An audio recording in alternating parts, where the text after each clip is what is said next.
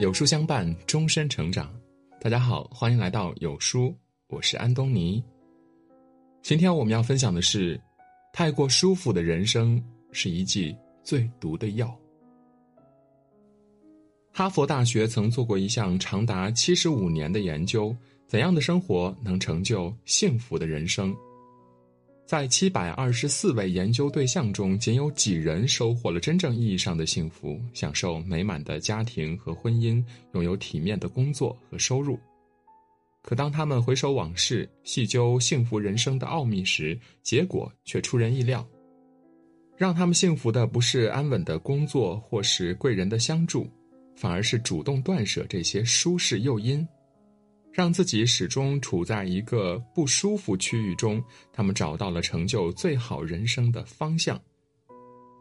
曾听过一句话：“满意的生活拆开来全是不舒服的片段。”说到底，生活有其内在的平衡，每一份舒服的享受都对应一段带有痛感的付出。无视这个平衡，一味沉于舒服的环境，就可能透支未来的选择；一味溺于舒服的关系，就容易忽视人性的陷阱。其实，最好的人生往往在舒服的安全距离之外。北美舒适瓦地区曾是印第安人心中的世外桃源，这里土地肥沃，有着取之不尽的物产。可纵然衣食无忧，村中长老仍然决定全村平均每三十年就要迁徙一次。在他们看来呢，只有离开舒适的环境，人生才有不断探索的意义。得益于这样的决定，村民们始终保持昂扬的精神，部群也得以长期延续。从村落的命运到个人的人生，也遵循着同样的道理。这世上唯一不变的，就是改变。敢于离开舒服的环境，才能时刻跟上世界变化的脚步。相反，沉于安逸、拒绝变化和挑战，只会慢慢的将人生推向绝境。前两天去上海出差，碰巧遇到了一位老朋友，差点没认出来。臃肿的身材、凌乱的头发、布满血丝的双眼，和他刚毕业那会儿判若两人。短短几年沦落至此，说到底呢，还是公司提供的环境太舒服了。技术由老外去研发，产品由供应商去提供。他每天坐在工位上，有邮件就回复一下，没有邮件便喝茶聊天，也没有人来管。碰巧他还赶上了行情好的时候，几乎每个月都能收到两倍工资。凭着丰厚的待遇，他早早买了房子，还成为同龄人中最早结婚的那一批。人生大事儿一定，他就更没有什么需要操心的了，干脆躺平了，享受人生。硕士期间的研究早已经荒废了，连英语也退化到只能交流些常见的技术术语。然而，这种安逸没有持续多久，疫情突如其来，行业饱受冲击，不仅奖金停了，到手工资直接砍了一半儿一边呢是房贷和刚出生的孩子，一边是不断缩水的钱包，成年人的窘迫和无助一下子窜上了双眼。眼看身边的同事纷纷跳槽，他却不知所措，因为他实在不知道离开公司还能做什么。原来舒服的环境早已经透支了他的未来。纪伯伦就曾说：“对安逸的欲望会扼杀灵魂的激情。”对人生而言，舒服的环境不是奢侈品，而是危险的消耗品。当一个人习惯了安逸，他不再被要求奋发向上，只需要滑下去到达极乐。可当他迎接挑战的力量被消磨殆尽，时代的抛弃往往连声招呼也不会打。所以，永远为自己留一条离开舒适区的路，这不仅是为了让人生更进一步，更是维系生存的必要。美剧《绝命律师》中，查理是一位患了电磁过敏症的老律师，为了逃避电子设备的干扰，他一个人躲在家里，点着油灯看书工作。直到某一天，一个叫做吉米的年轻人走进他的生活，缓释了他独居的苦闷。作为律所的新员工，吉米就像查理的儿子一样，无微不至的照顾着他。每天准时给查理带早餐，在他吃饭时，还在一旁为他读报。关于律所发生的事儿，查理也能通过吉米去了解。久而久之，查理习惯了身边有吉米照顾，对他更是倍加信任。一些重要的法律文件也会放心的交给他去整理。可谁知道，吉米根本就是竞争律所派来接近查理的。不久，律所接了一宗涉及产业开发的大案子，由查理亲自负责。而吉米因为有查理房子的钥匙，深夜取出案件材料，偷偷改了其中立项的时间。结果在听证会上，查理提供的时间和事先登记的时间有出入，导致项目推迟，不仅让委托人蒙受巨大损失，更让律所的声誉一落千丈。一向严谨的查理为此精神崩溃，而他到死也没有想到，害他的正是每天照顾他的吉米。其实，我们都和查理一样。渴望和能让自己舒服的人在一起，但直到现实摆在眼前，我们才痛心的发现，在看不见的地方多的是不知道的事。表面和你有说有笑，背地里却说尽你的坏话。热情提出帮你做实验，其实是为了偷偷的做些手脚，百般讨好博取信任，却在关键时刻搅黄了你的项目。听过一句话。警惕时刻让你舒服的人，因为他可能时刻想着让你不舒服。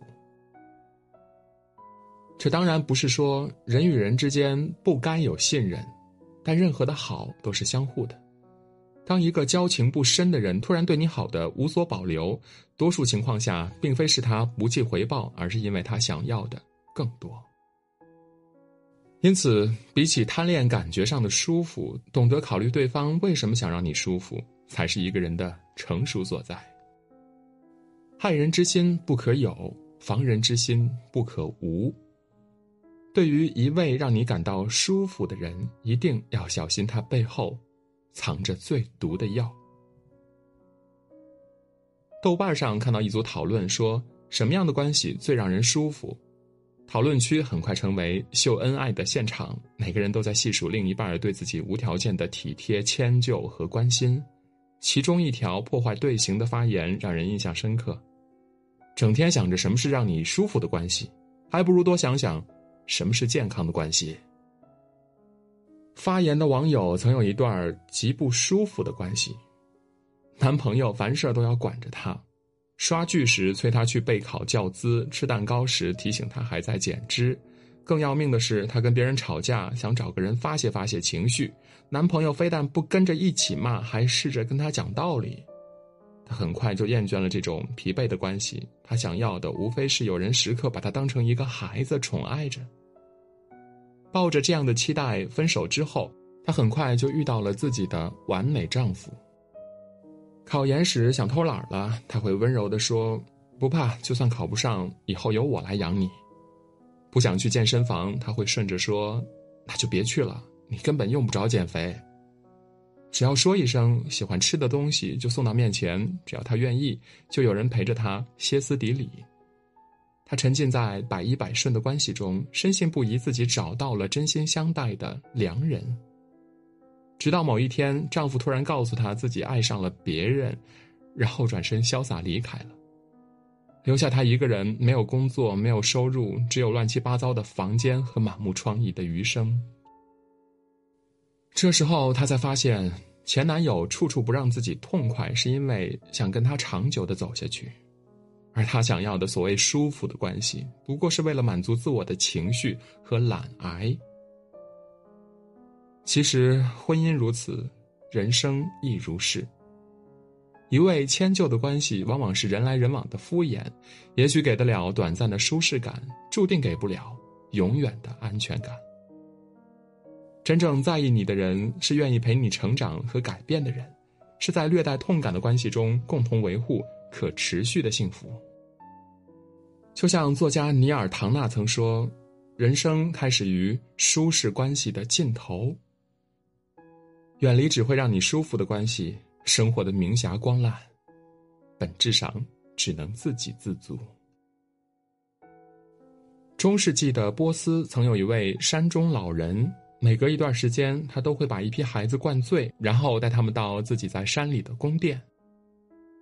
孩子醒来后，入目所及是华美的殿堂、典雅的花园，饮的是仙露琼浆，吃的是玉盘珍馐。在这儿无忧无虑，只需要恣意欢愉，孩子们都以为自己来到了天堂。但是很快，山中老人又会灌醉他们，把他们带出宫殿。孩子们以为回到了凡间，立刻对生活中各种不如意感到痛苦和失望。于是，他们一生都会为山中老人卖命，只希望能够重返完美的天堂。我们当中的许多人又何尝不是如此呢？沉浸于别人或自我编织的幻梦里，渴望舒服到底的人生。然而，世界并不是专为取悦你而存在的，人生也没有一劳永逸的活法。但凡行走世间，必然会有与现实不断磨合的过程。接触的环境、人和种种关系，总会催生出各种矛盾和烦恼。我们也在舒适和痛苦的交替中达到一种内在的平衡。因此，一旦人生只剩下舒服，意味着命运的平衡被打破了，我们便要有所警惕了。这样的生活，要么是转瞬即逝，要么就是有人刻意为之的产物。就像古人所说的：“若炎炎悦耳，事事快心，便把此生埋在阵毒中矣。”永世的极乐不是命运的馈赠，恰恰是生活的毒药。请记住，无论世界如何变化，命运总有其不变的公平。那些让你舒服的，有朝一日也会让你痛苦；而那些让你痛苦的，最后也一定能成就你。余生，请远离那些让你感到太过舒适的人事物。与朋友们共勉。